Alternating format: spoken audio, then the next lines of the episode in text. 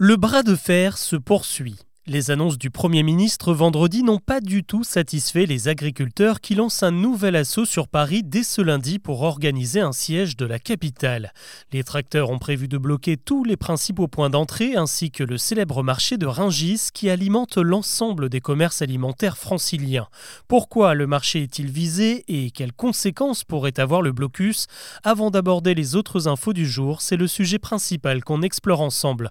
Bonjour à toutes et à tous et bienvenue dans Actu le podcast qui vous propose un récap quotidien de l'actualité en moins de 7 minutes. C'est parti ça ressemble presque à des images de guerre civile. Ce dimanche soir, des dizaines d'engins blindés de la gendarmerie ont pris place devant les entrées du marché de Ringis, le réservoir alimentaire d'Île-de-France.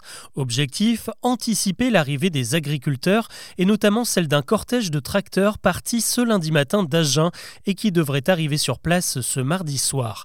Pour l'instant, les forces de l'ordre ne sont pas destinées à les repousser, mais plutôt à sécuriser les lieux qui hébergent quelques 1200 entreprises, 14 000 salariés et qui voit affluer plus de 17 000 acheteurs tous les jours. Avec autant de monde, on comprend que la situation pourrait vite s'envenimer, d'autant que plusieurs syndicats comme celui des fruits et légumes et celui des restaurateurs s'opposent à cette action des agriculteurs. Les manifestants, eux, veulent montrer au gouvernement à quoi pourrait ressembler Paris sans leur production, mais les petits patrons qui viennent acheter à Ringis ne comprennent pas pourquoi ce sont eux qui trinquent, sachant que les grandes surfaces, elles, ne s'approvisionnent pas là-bas. L'autre inconnu, c'est le temps que va durer ce blocus de Ringis, les agriculteurs n'ont rien dit à ce sujet. Alors faut-il craindre des répercussions dans les magasins et finalement dans les frigos? Comme je le disais à l'instant, pas de soucis dans les grandes surfaces qui ne vont pas à Ringis. En revanche, ça pourrait sérieusement se compliquer dans les marchés hebdomadaires d'Île-de-France et dans tous les petits commerces comme les bouchers, les poissonniers, les fromagers, tous ceux qui vendent des produits frais et ça concerne aussi les restos, d'autant qu'ils ne peuvent pas se rabattre sur les enseignes professionnelles comme Métro qui se fournissent elles aussi à Ringis. La balle est maintenant dans le camp du gouvernement. Gabriel Attal doit rencontrer les responsables de la FNSEA ce lundi soir après un point d'Emmanuel Macron. L'actu aujourd'hui, c'est aussi la grogne qui monte à la RATP, pas par solidarité avec les agriculteurs, mais à cause des négociations sur les salaires et les primes qui n'ont pas abouti. Ce lundi, la CGT a déposé un préavis de grève qui doit débuter le 5 février pour une durée de 7 mois. Si ça se confirme, de grosses perturbations sont à prévoir tous les lundis jusqu'à la fin des Jeux olympiques. C'est une mesure qui met presque tout le monde d'accord à l'Assemblée nationale, la création de l'homicide routier. Ce terme n'existe pas encore dans la législation, mais ça pourrait changer si son adoption est votée en ce début de semaine. Il va venir remplacer la distinction entre homicide volontaire et involontaire lors d'un accident de voiture et du coup modifier la manière dont la justice va statuer et appliquer les peines. Lors d'un accident mortel, l'auteur des faits sera donc accusé d'homicide routier auquel s'ajoutera des circonstances aggravantes comme l'alcool, le cannabis ou encore la vitesse qui n'étaient évidemment pas adaptés au terme involontaire en vigueur jusqu'à présent. Un autre sujet dont doivent discuter les députés, c'est le projet de loi Airbnb. Plusieurs élus proposent de réduire les avantages fiscaux pour ceux qui louent des meublés aux touristes. Aujourd'hui, ils ont droit à un abattement de 71%.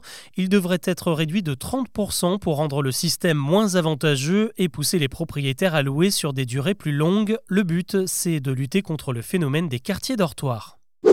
Au Proche-Orient maintenant, l'Union européenne attend des explications de toute urgence. Elle vient d'ordonner une enquête sur le fonctionnement de l'UNRWA, l'agence de l'ONU en charge du ravitaillement humanitaire à Gaza. Depuis plusieurs jours, elle est accusée d'employer des membres du Hamas dont certains auraient pris part à l'attaque du 7 octobre. On craint que des vivres destinés n'aient été détournés par le Hamas. Plusieurs pays dont la France ont déjà décidé de suspendre les aides versées à l'UNRWA. L'an dernier, c'était 60 millions d'euros rien que pour la France. L'Union européenne attend les résultats de l'enquête indépendante pour prendre des sanctions. À retenir également cet appel de l'établissement français du sang qui lance une campagne pour inciter ceux qui ont un sang rare à faire des dons. Car si on connaît les résus A, B et O, en réalité il existe 390 groupes sanguins différents et certains sont très difficiles à obtenir par manque de donneurs. Le souci c'est quand des malades qui ont un sang rare ont besoin d'une transfusion, eh bien il est impossible de la faire. L'EFS a donc besoin de faire du stock et appelle particulièrement les personnes originaires d'Afrique subsaharienne et des dom à donner car elles ont un bagage génétique plus riche et sont donc plus nombreuses à avoir du sang rare que les Européens. Les lycéens ont Parcoursup, les étudiants, eux, ont Mon Master, la plateforme dédiée aux inscriptions à partir de Bac plus 3. Elle a ouvert ce lundi matin et fête son premier anniversaire. Au programme, quelques 3500 formations pour 185 000 places disponibles. Pour l'instant, le site sert simplement à se renseigner. Il faudra envoyer les candidatures à partir du 26 février et les premières réponses sont attendues pour le 4 juin. Rendez-vous sur le site monmaster.gouv.fr. On termine avec de la sueur et des larmes de joie. L'équipe de France de handball a décroché le titre européen ce dimanche face au Danemark. Une victoire qui fait entrer les Bleus un peu plus dans la légende. C'est la quatrième fois qu'ils sont champions d'Europe, en plus d'avoir été six fois champions du monde et trois fois champions olympiques. Pour fêter ça, les hommes de Guillaume Gilles sont attendus à l'Elysée ce lundi soir et on les retrouvera cet été au JO de Paris. Voilà ce que je vous propose de retenir de l'actu aujourd'hui. On se retrouve demain pour un nouveau récap.